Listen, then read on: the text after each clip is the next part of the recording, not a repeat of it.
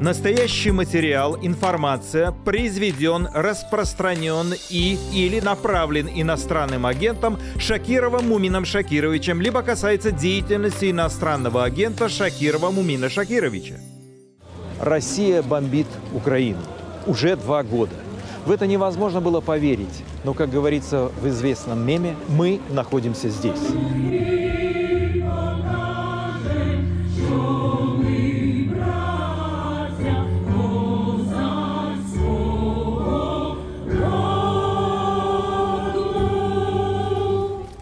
Это первая в мировой истории война, которая идет буквально в прямом эфире на всю планету. Сотни камер, тысячи смартфонов в ежедневном режиме фиксируют хронику ада, возникшего после 24 февраля 22 года. Десятки тысяч убитых, разрушенные города и села и миллионы украинских беженцев.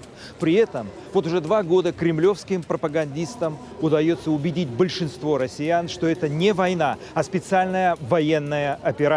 Мол, если бы мы не начали, на нас напали. И убийство мирных жителей в Буче – это симуляция компьютерной игры. Россиянам, которые отказываются верить в официальную точку зрения, приходится не сладко. Те, кто не осужден за статьи о военных фейках и не отбывает срок в тюрьме, были вынуждены уехать из России. Увы, за исключением редких вспышек тихого протеста и несогласия, за который, впрочем, тоже можно получить срок, больших антивоенных выступлений замечено не было. Разве что очередь на пропускной пункт Верхний Ларс в Грузии, когда россияне массово бежали из страны страны после объявления мобилизации. Может быть, мы привыкли жить в этом аду, обосновались. И вот-вот должны оттолкнуться и всплыть. Соратники Навального обращаются к силовикам. Мы обещаем вознаграждение любому, кто поделится с нами важной информацией по делу по убийству Алексея Навального. Как выживают дикие животные под бомбежками в Харькове? Наша звезда, звезда ТикТока. Ну дай мне твою жену потрогать. Как беспилотники и дроны стали новыми богами войны? Дрон – это еще одно средство доставки э, тех самых кусочков металла к вражеским солдатам. Сегодня необычный эфир. Большинство материалов мы посвятили войне в Украине, которая идет уже два года. Мы поговорим с Михаилом Подаляком, с главой Запорожской области Иваном Федоровым и посмотрим на то, как живут города под практически ежедневными бомбежками. В конце программы Юлия Навальная «Новая надежда русской оппозиции» или русской иммиграции. Поехали! Война в Украине вступает в самый кровавый из всех возможных сценариев. У ВСУ заканчиваются снаряды. На Восточном фронте Киев теряет населенные пункты один за одним. Москва потерь не считает и только наращивает силы для дальнейшей интервенции вглубь Украины. После взятия Авдеевки российские войска накапливают силы в Запорожской области, а западные партнеры Украины тем временем все никак не могут определиться, кто, в каких количествах и когда будет помогать Украине. Но все ли так печально, как как кажется на первый взгляд. И да, и нет. Почему? В сюжете нашего коллеги Дмитрия Мороза. in this genocide, and yet you people just dilly and dally and pussyfoot around. Это геноцид, а вы просто ходите по кругу. Ситуация очень плохая, линия фронта сыпется. Представьте, что это ваши дети, которых убивают здесь на ваших глазах. Это эмоциональное обращение к сильным мира сего и стран Запада волонтер из ЮАР и военный медик ВСУ Питер Фэши записал после выхода сил обороны Украины из Авдеевки. Фэши занимается эвакуацией раненых с первой линии обороны, и задержка поставок западных вооружений становится угрожающей, говорит медик. Возьмите себя в руки. Ваша политика – это просто дерьмо. Поддерживайте эту страну, мать вашу. Нас уничтожают и истребляют. И мне стыдно быть сегодня жителем Запада. Оборона Авдеевки продолжалась почти три с половиной тысячи дней с 2014 года. Более семи сотен из них с момента начала полномасштабного вторжения. Проблемы у Киева на этом участке фронта начались еще минувшей осенью, когда у ВСУ стали истощаться запасы артиллерии. 10 октября Россия начинает массированный штурм города, выводя на позиции все новые и новые подразделения. А 17 февраля 2024 опасаясь котла, украинцы вынуждены были отступить. Не хватало просто людей, не хватало снарядів, не хватало... Не хватало людей, не хватало снарядов, не хватало просто возможности их отбить. Мы бы остановили врага, если бы у нас было нормальное количество снарядов.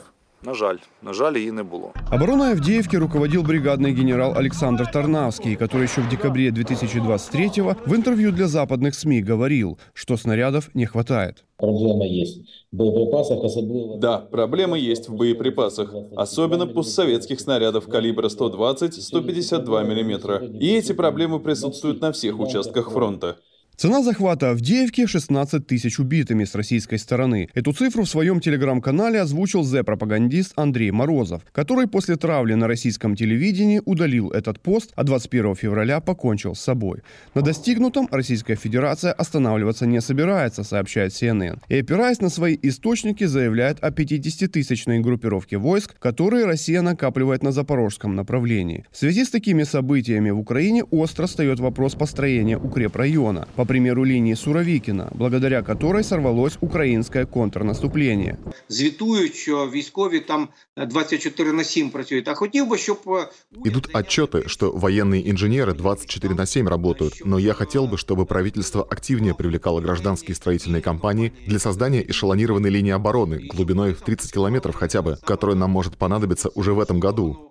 Мы ожидаем, что вторая половина лета, начало осени может быть очень напряженной. Предприниматель и волонтер из Запорожья Александр Любышко оптимистичен. К наступлению врага город готовится активно. И его строительная фирма также. В интересах вооруженных сил его техника занимается рытьем траншей и окопов. Что я могу сказать и то, что, наверное, можно сказать, что готовится эшелонная оборона, сооружения, из которых можно вести бой и агрессивную атаку. Это сооружения, те, которые могут просто создавать искусственные помехи для пересечения либо техники, либо пешего состава. Политолог Роман Пятигорец считает, что ситуация выглядит не совсем так, как об этом пишут СМИ. Взять Запорожье – это не то же, что штурмовать Авдеевку. Большинство сообщений в масс-медиа опираются на выдумки про кремлевских телеграм-каналов. Кроме того, вокруг Запорожья степная местность, и вся территория заминирована. Любое движение на этом направлении будет сопряжено с огромными потерями, уверен Пятигорец. Питання не в Роботінові або там не в Авдіївці, а питання, скільки ми утилізуємо врага. Вопрос не в Работино или Авдеевке, а в том, какое количество врага мы сможем перемолоть в этих штурмах. Победить же нам надо армию, а не территорию. В таких масштабах, как мы это делаем, в какой-то момент они обнаружат, что у них ни техники, ни солдат. Кроме Запорожья, российская армия накапливает войска и в Харьковской области. Бои под Купянском уже имеют тенденцию к обострению. Однако свою ложку меда в бочку дегтя запоздалого ленд-лиза в эти дни добавила Канада. Которой пообещало профинансировать поставку в Украину 800 тысяч снарядов из Чехии, об обнаружении которых ранее заявил президент Чешской республики Петр Павел. Это дает надежду, что российское наступление удастся остановить до того, как начнутся обещанные поставки снарядов из Европейского Союза. Дмитрий Мороз специально для Радио Свобода. Село Работино в Запорожской области – следующая горячая, если не горящая точка на фронте в Украине. Есть мнение, что российская армия хочет взять его к выборам президента в марте 2024 года. Иван Федоров, экс-мэр оккупированного Мелитополя, был в российском плену. Обменен на 9 срочников российской армии, несмотря на то, что пережил пытки, вновь вышел на работу. Теперь как глава областной государственной администрации Запорожской области. Иван, здравствуйте. Глава оккупационной администрации Запорожской области Евгений Болицкий заявил, что 62% территории региона находится под контролем России. Насколько это правда? Точно 62 знаходиться. Точно 62% находятся под контролем оккупантов, а может даже больше. Потому что нам сложно сказать, что такое серая зона, нам сложно сказать, в каком состоянии находятся другие территории.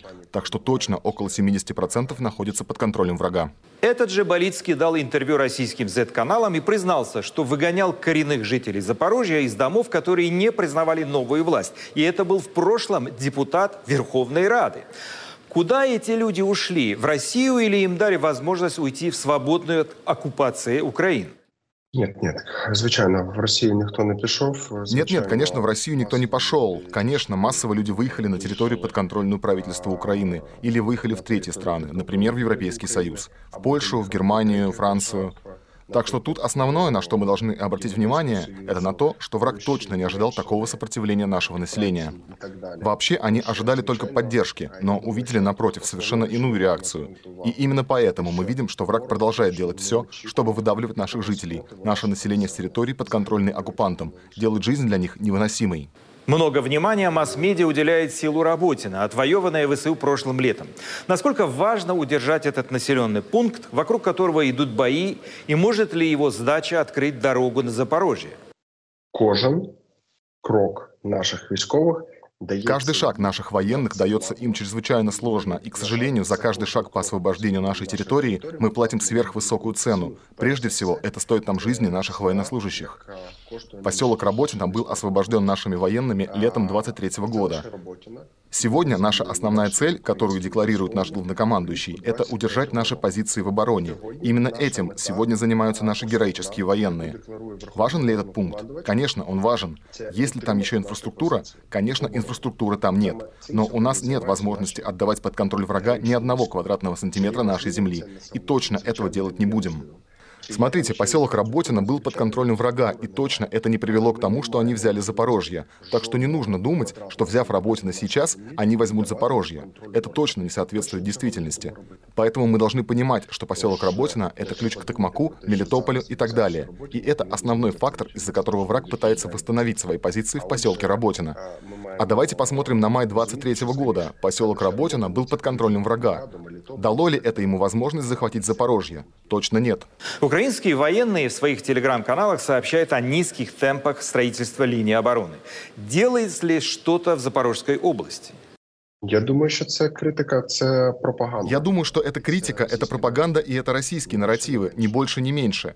Делается ли что-то на территории Запорожской области и всей линии столкновения? Конечно, делается. Кабинет министров сегодня выделил рекордные суммы на строительство фортификаций, и эти фортификации строятся. Почему власти сегодня не отчитываются о том, где построено, сколько построено, что построено? Мне кажется, связано с безопасностью. К сожалению, очень мало жителей желает эвакуироваться с линии соприкосновения, хотя четко понимают, понимает угрозу и то, насколько опасно там находиться. Это вы заявили в одном из последних интервью. Почему люди не уходят? Надеются, что россияне пощадят и не тронут мирное население? Нет, нет, я, я думаю, что такой надежды в них немає. Я думаю, что... Нет, нет, я думаю, что такой надежды у них нет. Я думаю, что они не уходят, потому что они ждут, что движение наших военных будет на освобождение территорий. Именно поэтому они ждут, чтобы мы начали отстраивать прифронтовые населенные пункты. Почему не эвакуируются? Потому что это сложно. Это почти все, что осталось у жителей, и мы это должны понять. Поэтому они держатся за свое имущество, держатся за свое жилье. Хотя много жилья повреждено. Так что нельзя их осуждать. Это их жизнь, и такой они ее видят. Наша цель, чтобы даже в сложных условиях поддерживать наших жителей даже на прифронтовых территориях, доставить воду, починить электроэнергию и так далее. Это именно то, что мы должны делать. ВСУ пришлось уйти из Авдеевки после многомесячной обороны. Готов ли город Запорожье к уличным боям?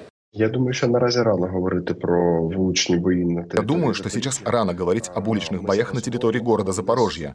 Мы сейчас говорим о несопоставимости по населению, о несопоставимости по территории Авдеевки и Запорожья. Это вещи, которые невозможно сравнить. Поэтому я бы об этом не говорил. И готово ли Запорожье к обороне? Готово, но готовится еще лучше. Иван, спасибо за беседу. Моим гостем был глава государственной администрации Запорожской области Иван Федоров. Сложно представить, какими будут отношения между русскими и украинцами через 2-3 поколения. На моем веку былой теплоты, мне кажется, уже точно не стоит ждать. Харьков – второй по величине город Украины, сосед российского Белгорода. Связи были не только экономические, но и родственные. Некоторые семьи до сих пор живут по две стороны границы и фронта. С 2022 года Харьков бомбят чуть ли не каждый день. Белгороду достается чуть меньше, но и в нем горожане стали улавливать причинно-следственную связь и следить за обстрелами Харькова, чтобы подготовиться к своим. Как живет город-миллионник в опасной близости от России? Это пепелище вместо дома – результат одного из последних прилетов – Ночью 9 января россияне запустили по Харькову шахеды. Взрыв повредил емкость с топливом на одном из предприятий. 15 частных домов на соседней улице загорелись.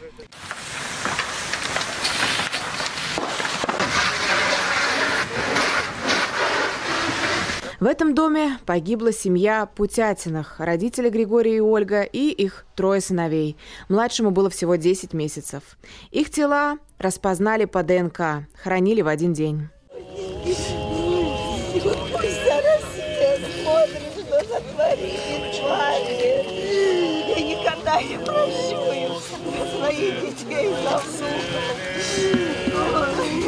Чем они виноваты перед вами?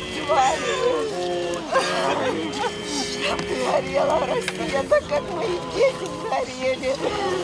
Несмотря на постоянные атаки, те харьковчане, которые сейчас живут в городе, не планируют его покидать. В Северной Салтовке до войны проживали более 30 тысяч харьковчан. Этот спальный микрорайон пострадал от российской агрессии больше других. Среди изувеченных многоэтажек воздушная тревога особенно пугающая.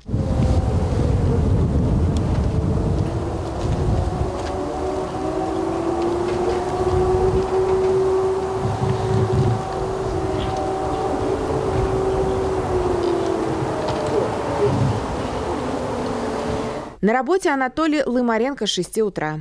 Дворником мужчина стал не так давно. До полномасштабного вторжения работал на частном предприятии. Многоэтажка, в которой живет Анатолий, в нескольких шагах от нынешней работы.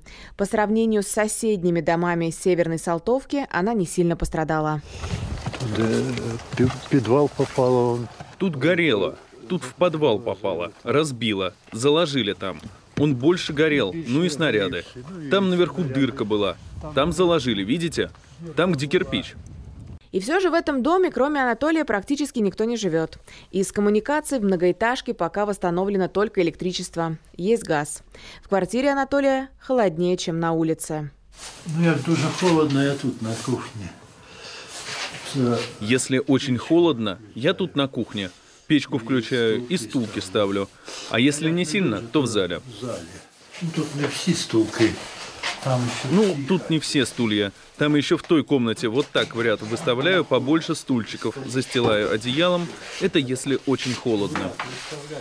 И хоть домой Анатолий приходит только переночевать, оставлять родные стены мужчина пока не решается. Пока холода, большую часть времени греется в пункте незламности, рядом с работой. Тут чаще слышит и российские обстрелы. Обстрілюють недавно тут недалеко Обстреливают. Недавно тут недалеко сильно повредили дом возле речки, возле оврага первого. Там и был он разбит. А еще ракета как туда попала.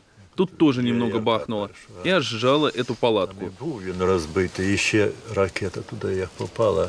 Пол двенадцатого утра возле кафе рядом с метро на Салтовке понемногу собирается очередь. Тут можно бесплатно пообедать. Я первый раз с разбитого жилья. Мне подсказали, как сюда прийти. Несколько раз было. Мне нравится. Да. Смачно готовят, Вкусно готовят, вкуснее всего. Суп, между прочим, здесь очень вкусный. Фуми-кафе почти год назад открыл японский волонтер. Фуминори Цучика приехал в Харьков с самого начала полномасштабного вторжения. Больше полугода, пока россияне активно обстреливали Салтовку, жил с харьковчанами в метро. Там и начал помогать.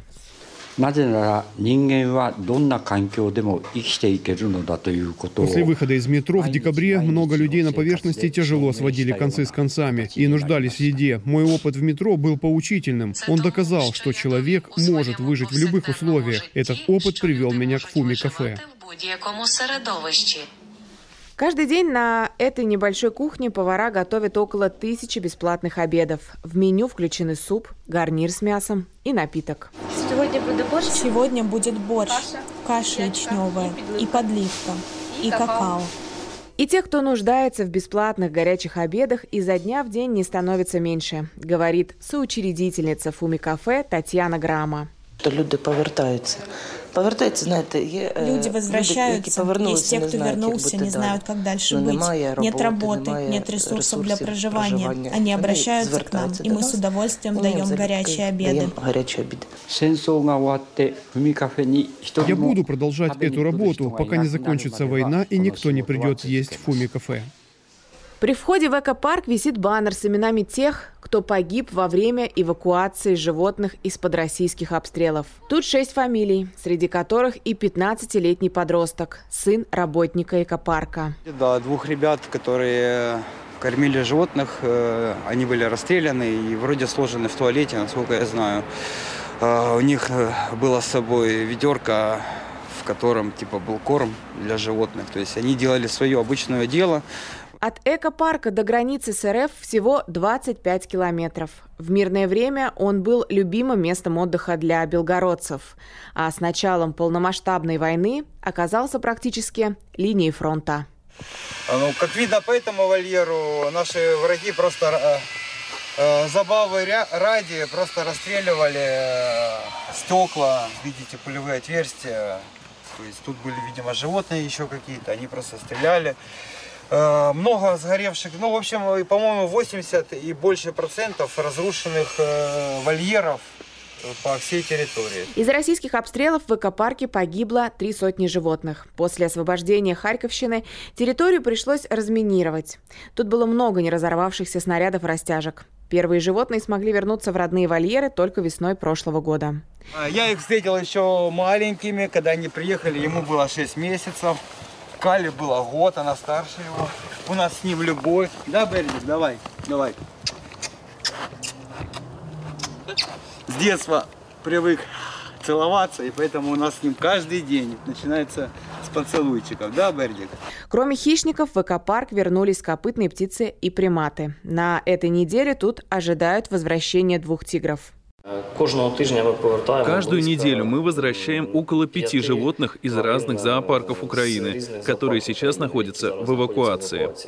За два года полномасштабной войны российские войска обстреливали Харьков и окрестности более 15 тысяч раз. Для этого использовали разные виды вооружения, от кассетных боеприпасов до крылатых ракет и шахедов.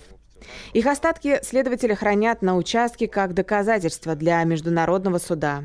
Размер хранилища больше футбольного поля. И тут постоянно появляются новые фрагменты. Тем не менее, несмотря на постоянные атаки, те харьковчане, которые сейчас живут в городе, не планируют его покидать. И даже те горожане, которые уехали после начала боевых действий, возвращаются в любимый город. Последние месяцы новости с фронта невеселые. ВСУ ушли из Авдеевки и с левого берега Днепра. Военным не хватает снарядов. Закон о мобилизации не принят. Законопроект о помощи Украине застрял в Палате представителей США. Контрнаступление, на которое возлагали большие надежды, не удалось. На фоне этого Владимир Зеленский меняет главнокомандующего Залужного и, видимо, ищет новую стратегию для победы Украины. Со мной на связи Михаил Подоляк, советник главы Офиса президента Украины. Михаил, здравствуйте. Когда выйдет закон о мобилизации, насколько он будет жестким, ну, если хотите, репрессивным? Это не вопрос жесткости или репрессий, это вопрос того, что закон, который сейчас, сейчас закон о мобилизации действует, он не соответствует длительности войны, не описывает такие понятия, как э, срок службы, э, процедуры демобилизации, процедуры ротации. И, соответственно, вот этот новый закон, законопроект, который сейчас уже прошел первое чтение, сейчас вносятся правки профильными комитетами и депутатами, и депутатскими группами. И, соответственно, я думаю, что в ближайшие недели этот закон уже будет во втором чтении проголосован в парламенте, а дальше уже на подпись президенту пойдет. Этот закон, он, скажем так, еще раз подчеркну, не репрессивного свойства, он гораздо более уточняющего свойства, то есть он уточняет те социальные категории, которые подпадают под действие мобилизации как таковой, те социальные категории, которые не подпадают, кто может быть забронирован. И, соответственно, там более детально прописаны процедуры демобилизации, ротации, а, тренингов и так далее, рекрутинговый отдельно выписан блок и э, все, что касается социального довольствия.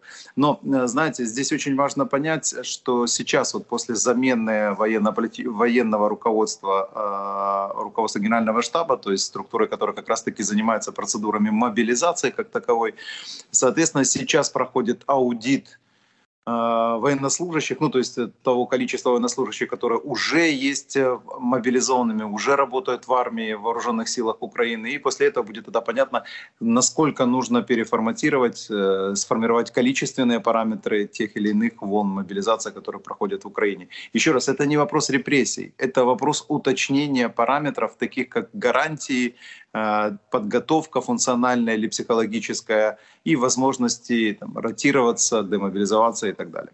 Бывший главнокомандующий ВСУ Валерий Залужный говорил о нехватке полумиллиона бойцов на фронте. Будет ли этот закон учитывать пожелания отправленного в отставку генерала? на мой взгляд, нереально говорить о каких-то конкретных цифрах. Еще раз, смотрите, закон — это юридические процедуры. Он прописывает условия мобилизации, процедуры, правила мобилизации и э, четко градирует социальные категории, которые подпадают под мобилизацию. Это то, что касается закона. Что касается количества военнослужащих, у нас и сейчас мобилизация идет, то есть она же не останавливается. И это не одномоментный процесс, когда тебе одномоментно надо набрать там 20, 30, 100 или там 500 тысяч. То есть такого параметра не существует одномоментно набрать большое количество людей. А, вот что касается конкретной цифры, да, запрос может быть сформирован, и запрос должен быть сформирован генеральным штабом, исходя из потребностей по линии фронта, из потребностей ротационных, демобилизационных и так далее. Вопрос в другом. Вопрос в том, что как раз сейчас команда господина Сырского проводит аудит того, все ли военнослужащие, которые уже подписаны, имеют подписанные контракты с вооруженными силами, все ли они находятся в э, том или ином направлении, на том или ином направлении, где идут, э, соответственно, боевые действия. И нужно четко будет определить после этого аудита, какой количество необходимо до э, мобилизовать. Да? То есть это не обязательно цифра 500 тысяч, не обязательно цифра там, 100 тысяч. Вот сформированный запрос может быть сделан только генеральным штабом на основании изучения количества людей, которые сейчас находятся в вооруженных силах.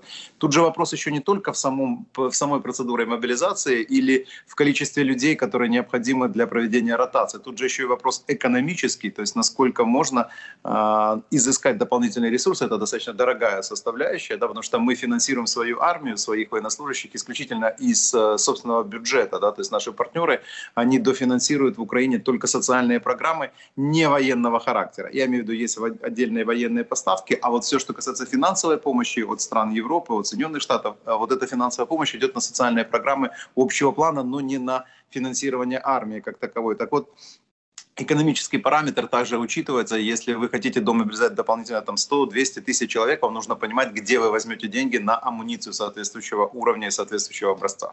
Даст ли большее количество солдат, но без западного вооружения преимущество на фронте? Безусловно, а, западная техника, западное вооружение показало свою эффективность, оно намного более высокоточное, намного более эффективное, соответственно, оно позволяет уравнять, то есть вы можете гораздо меньшим количеством решать задачи против больших количественных группировок Российской Федерации. Поэтому, конечно, нам нужны инструменты, которые есть сегодня у наших западных партнеров. Я думаю, что поставки будут, и я бы выделил четыре ключевых направления, которые позволят уравновесить вот эти количественные показатели России. Первое – это дальнобойная ракета в существенно большем количестве, да, то есть она очень эффективна для разрушения а, мест концентрации, мест накопления, мест а, транспортных узлов, складов и так далее по тылу оккупационной группировки. Второе, это, безусловно, все-таки необходимо хотя бы какой-то относительный паритет иметь в артиллерии, то есть э, все-таки на сегодняшний день Россия ежедневно э, использует порядка 12-15 тысяч выстрелов тяжелых калибров 152-122. Украина, соответственно, имеет гораздо меньшие возможности, это порядка полторы-две с половиной максимум тысячи выстрелов в день. Но это не паритет, и, конечно же, артиллерию нужно выравнивать, то есть показатели качественные, нужно, количественные нужно выравнивать. Третья составляющая — это дроны.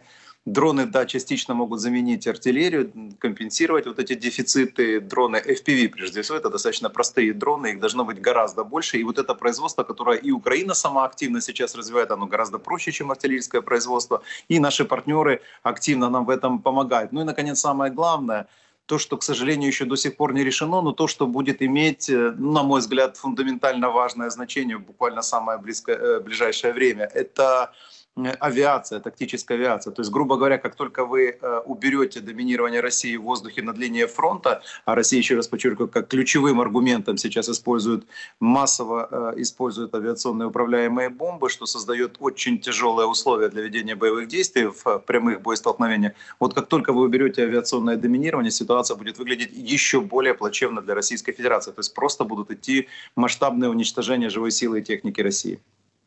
Скажите, а как вернуть молодых людей, которые оказались за пределами Украины и не хотят возвращаться домой? А это, извините меня, сотни тысяч человек. Можно говорить, что эти граждане не патриоты Украины? Это сложная ситуация, конечно же. И я бы так остро, ну или так жестко не характеризовал патриот или не патриоты. Давайте все-таки будем объективны. В 21 веке э, ну, люди вряд ли хотят воевать, да, мягко говоря. Причем воевать в таком ремарковском стиле, в окопном стиле, то есть с большим кровавым подтекстом, и, конечно, людям страшно. И молодые люди, которые увидели уже открытый мир, увидели мир технологичный, мир очень перспективный, и, конечно же, они свое место в этом мире определяют не как место в окопе. То есть это не вопрос патриотизма или не патриотизма, это вопрос объективного э, развития современного мира. То есть люди хотят делать карьеры, люди хотят ездить по миру, люди хотят строить семьи, э, люди хотят ну, как бы жить в 21 веке, а не в середине 20 века, ну я имею в виду во Второй мировой войне или в Первой мировой войне. И поэтому это вопрос, конечно же, тяжелый. Вы знаете, была проведена социология, очень важно, в целом ряде стран, европейских стран, Германия, Польша, э, насколько я понимаю, там Голландия, Италия и так далее, там аккуратно опрашивали, какова какова готовность людей, граждан этих стран брать оружие в руки в случае возникновения прямого конфликта между странами НАТО и Россией и, соответственно, защищать свои территории. Не очень большой, мягко говоря, процент был от 12 до 19 процентов людей прямо заявляли, что готовы с оружием в руках защищать свои территории. На самом деле, я думаю, что в реальности этот процент будет гораздо ниже. 3,5-7 процентов в лучшем случае, в зависимости от страны. Э, мобилизация в Украине, кстати, с этим гораздо лучше. Все-таки у нас уже два года война, и линия фронта не проседает. То есть события уже в течение года проходят э, практически на одной и той же линии разделения, то есть там, где идут боевые действия.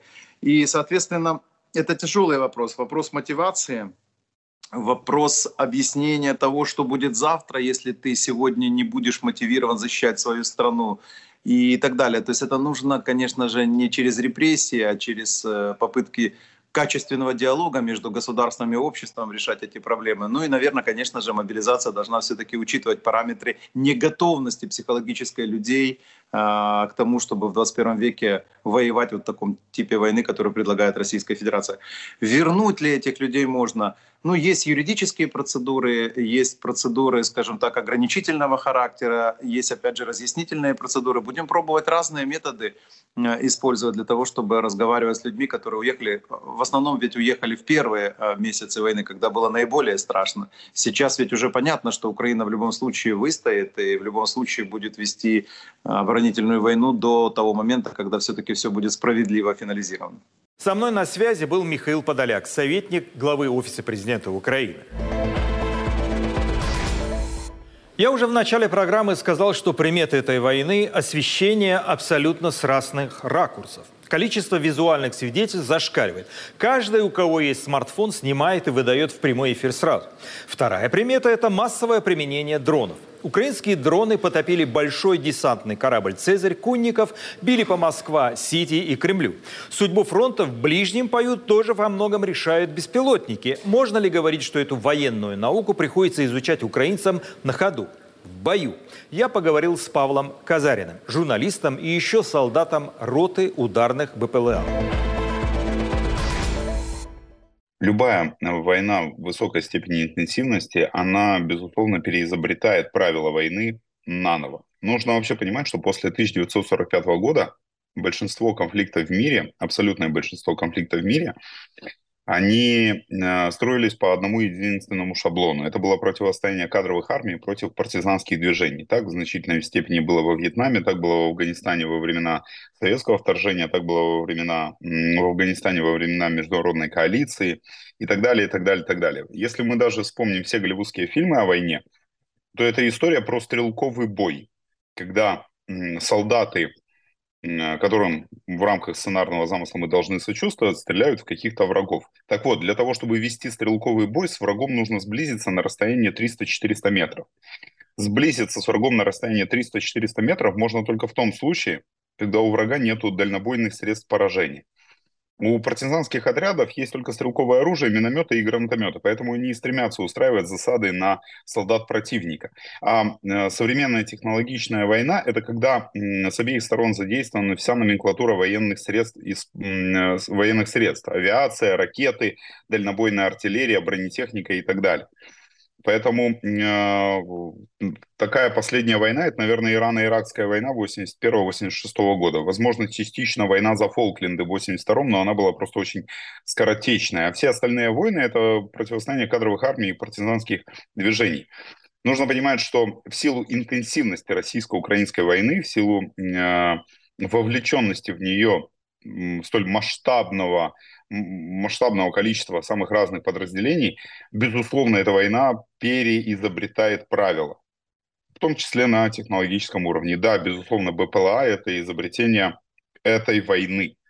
Причем БПЛА не только разведывательные, но и БПЛА, которые используются как бомберы, а БПЛА, которые используются как дроны камикадзе и так далее, и так далее, и так далее. Ничего удивительного в этом нет было бы странно, если бы подобного технологического апгрейда, выхода на какой-то и новый, фро, новый фронт применения каких-то технических средств, если бы его не случилось. Как поменяется картина войны через 5 или 10 лет? Вот ваши прогнозы как журналиста и солдата роты ударных БПЛА. Э, пока сложно сказать. Сейчас, например, появление тех же дронов на поле боя, это э, вписывается в классическую историю про противостояние снаряда и брони, а, как, например, это было, было во время эволюции боевых бронемашин. То есть, с одной стороны, есть дроны, с другой стороны, есть средства радиоэлектронной борьбы. И э, будет, сколь долгим будет это противостояние, кто будет в этом противостоянии э, брать верх, пока сказать довольно затруднительно. Поэтому, вы знаете, мы живем в то время, когда прогноз на полгода вперед уже является довольно смелым предположением. А прогноз на 5-10 лет – это скорее что-то из области э, астрологии. То есть, если упростить, у кого лоптоп лучший и навороченный, тот будет иметь преимущество и станет победителем в этой схватке высоких технологий. Я думаю, что не стоит впадать в максимализм и думать, что дроны – это э, то средство, при помощи которого только и единственно будут вестись боевые действия на линии боевого столкновения. Нет, ни в коем случае. Безусловно, бронетехника останется важна, авиация останется важна, ракеты останутся важны и все остальные элементы. Просто это еще один дополнительный элемент мозаики войны. Насколько значимым он будет – насколько эффективным будет средство противодействия этим самым дронам, я думаю, что будет понятно со временем. Но в то же время тактика ведения уличных боев за каждый дом и квартал никуда не уйдут. Все будет зависеть от личного опыта солдата, так? Смотрите, а, война ведется по одним и тем же правилам. Ту или иную территорию контролирует пехота. Когда пехота заходит на какую-то территорию и солдаты осуществляют эффективный огневой контроль над какой-то территорией, вот тогда вот, соответственно, над этой территорией взмывает тот или иной флаг. Дроны тут ничего не меняют. Дроны Если... являются одним из средств поражения. На протяжении последних а, с момента изобретения огнестрельного оружия э, правила войны очень просты. Две армии кидают друг в друга кусочками металла. Они могут делать это самыми разными способами. При помощи мушкетов, при помощи пушек, при помощи мортир или чуть позже при помощи бомб, ракет и так далее, и так далее, и так далее. Дрон – это еще одно средство доставки э, тех самых кусочков металла к вражеским солдатам. Либо это еще одно, э, один инструмент э, корректировки э, артиллерии в режиме прямого эфира, условно говоря. Но помните, как, э, ну, как часто пытаются говорить максималисты о том, что вот появилось новое изобретение, и через 20 лет э, лишь оно будет править миром, отправив всех своих предшественников на пенсию. Я думаю, что в подобном прогнозе нет того, что дает нам право считать его обоснованным. Полную версию разговора с Павлом Казариным смотрите на YouTube-канале «Радио Свобода» на следующей неделе. А что в России? Тихий протест после бомбежки жилых домов в Днепропетровске? Тогда, не сговариваясь, тысячи людей по всей России стали приносить цветы к памятникам, связанным с Украиной. Или очередь, чтобы поставить подпись в поддержку Надеждина.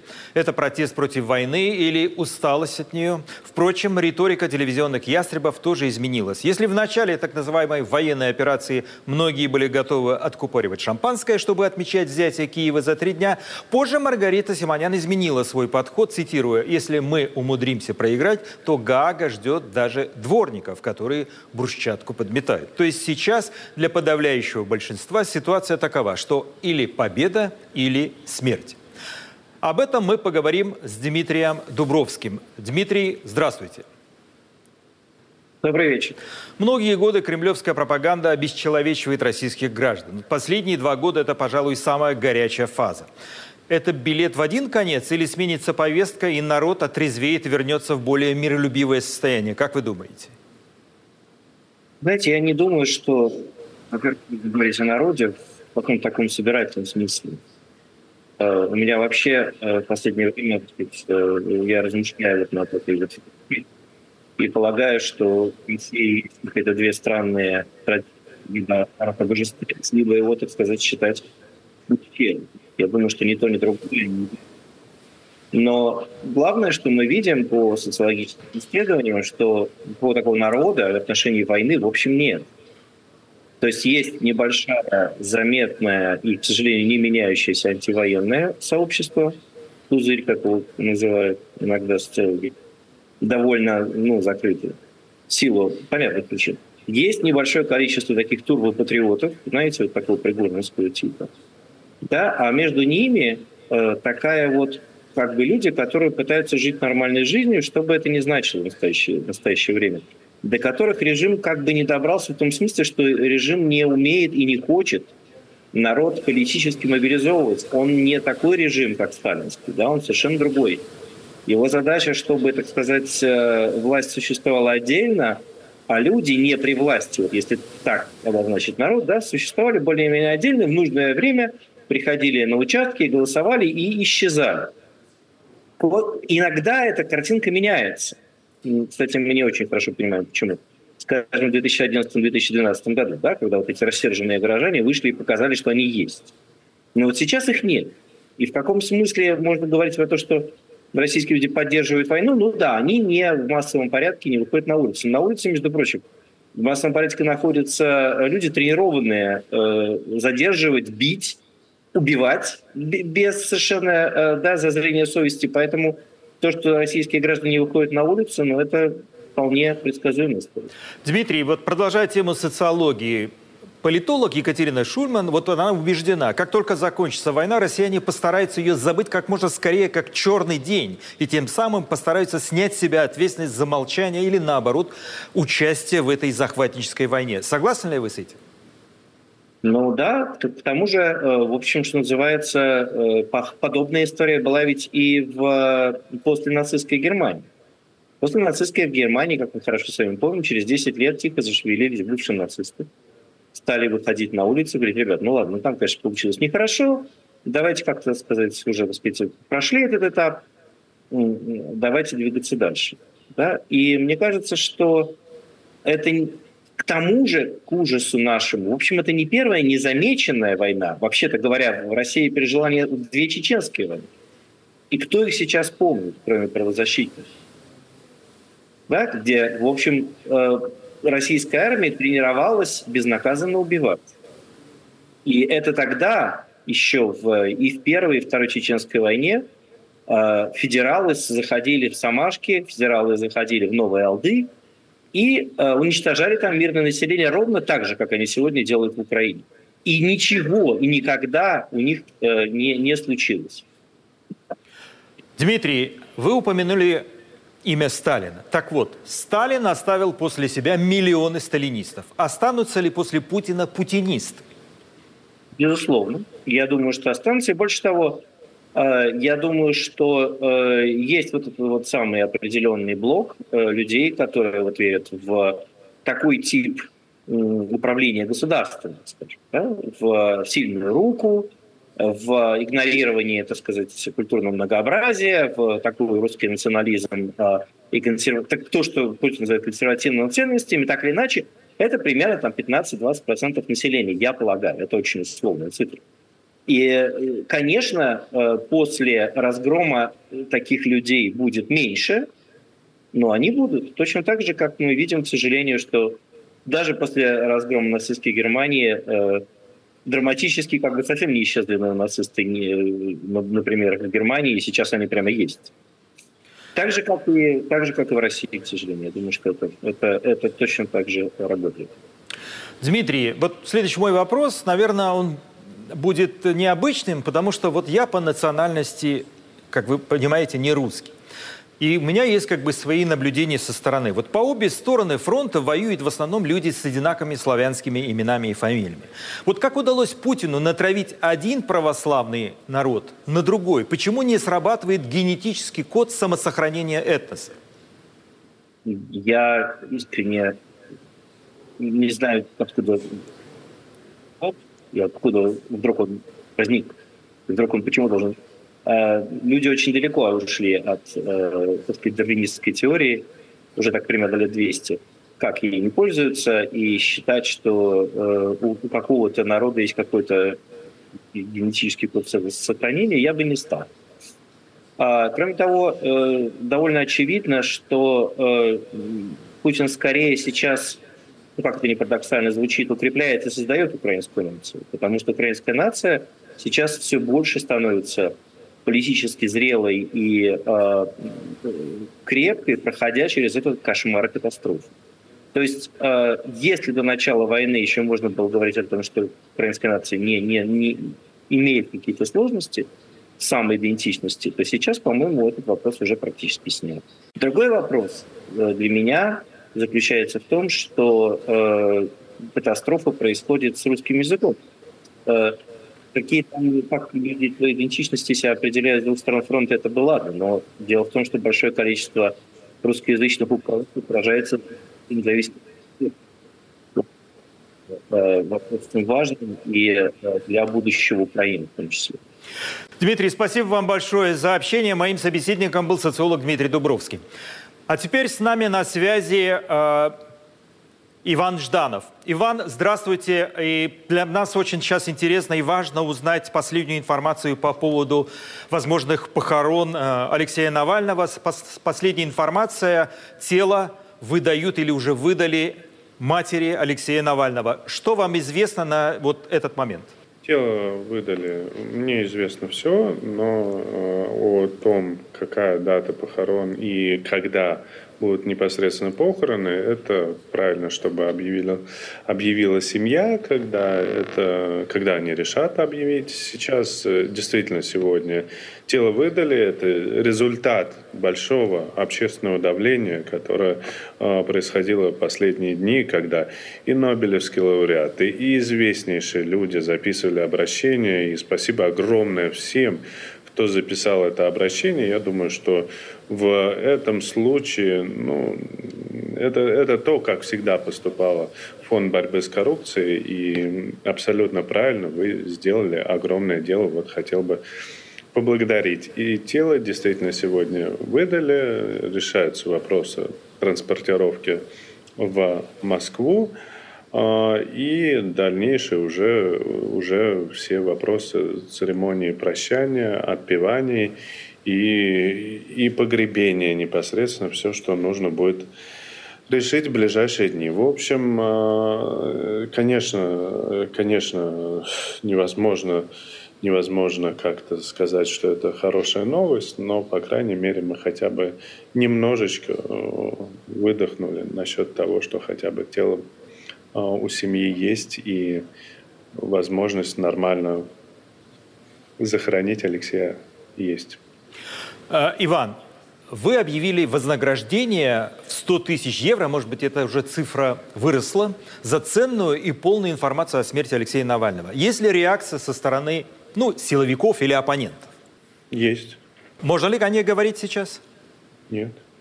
Леонид Волков заявил в недавнем своем интервью, что команда Навального уже знает детали убийства основателя ФБК политика. Но надо дождаться окончательной версии расследования. И мы вскоре узнаем, что произошло в колонии номер три в поселке Харп в Ямало-Ненецком автономном округе. У вас есть что дополнить к этой информации? Нет, никаких, конечно, деталей убийства еще о них э, говорить рано преждевременно. Мы знаем конкретный э, повод, конкретную причину, почему это произошло именно сейчас. Об этом сказал Юлия, это было нам понятно буквально в первые часы, и скоро мы расскажем, почему это произошло сейчас. То есть из картины убийства, она же состоит из мотивов, исполнителей, предметов, а, очевидно две вещи. Вот сторона, это называется в уголовном праве, как субъективная сторона. И а, по субъективной стороне нам понятен мотив и конкретный, не, не, не, не, просто, не просто в общем. Понятно, что глобально Путин убил Алексея Навального, потому что он а, расследовал и про его дворец, и унизил всю службу ФСБ на сотни лет вперед с их позорнейшим абсолютно попыткой отравления. А, это, это причина. А вот конкретный, конкретный повод, почему именно сейчас, мы расскажем через какое-то время. Что касается убийств, а, много признаков говорит а, сейчас о том, что это убийство, но об этом говорить рано. Мы никогда не комментируем расследование, и поэтому я, честно говоря, удивлен, что кто-то сказал, что знает конкретных убийц. Нет, это, об этом говорить абсолютно рано. Но Леонид Волков в интервью он не, не называл какие-то конкрет, конкретные вещи. Он сказал, что он знает гораздо больше, чем может сказать, и он ждет, команда расследователей ФБК, оно выложит видео или расследование чуть позже, когда, наверное, э, этот, этот репортаж или этот фильм будет готов. И назвал, что команда ФБК расследователей лучшие в мире. Это я цитирую его вот практически с, э, после э, вчерашнего эфира. Я хочу напомнить нашим зрителям, ранее вот вы, Иван Жданов, назвали условия выдачи тела. Это сопровождение семьи Навального сотрудниками Следственного комитета РФ на протяжении всего времени до окончания похорон, уведомление о том, на каком именно кладбище будет похоронен оппозиционер, сохранение в тайне информации о похоронах до того, как самолет с телом Навального приземлится в Москве. Вот теперь э, тело получено мамой. И вот как вы думаете, э, какие сюрприз, сюрпризы можно ожидать от властей, которая, конечно, будет делать всячески все, чтобы не собрались десятки тысяч людей, а мы все прекрасно понимаем, что если будут офици официальные похороны, то Э, для миллионов людей это трагедия, и тысячи и тысячи придут проститься? А, условия действительно были выставлены Следственным комитетом, и за эти дни я абсолютно точно и прекрасно понял, в кого вообще Алексей Навальный вырос, как он воспитывался, потому что его мама производила э, вот в эти дни, в том аду, в котором она находилась, она просто показывала пример невероятной стойкости, э, несмотря на горе, которое ее разрывает. И, и она абсолютно четко и, и, и, и сдержанно, и холодно отвечала на все ультиматумы и издевательства Следственного комитета. Это как раз привело к тому, что тело отдали без каких-либо условий. И, соответственно, то, что просила мама, просила похоронить нормально и как, как это и положено, и чтобы все пришли, простились, кто хочет это сделать, а, чтобы это условие было выполнено. Я надеюсь, что это будет выполнено, и никаких препятствий к этому не будет. Иван, вам огромное спасибо. Я знаю, что у вас действительно сейчас очень мало времени, но вы вышли к нам в эфир. А, моим собеседником был директор ФБК Иван Жданов. На этом мы заканчиваем программу «Грани времени. Итоги недели с Мумином Шакировым». Смотрите нас на телеканале «Настоящее время» и на сайте «Радио Свобода». Увидимся через неделю. Всего вам доброго.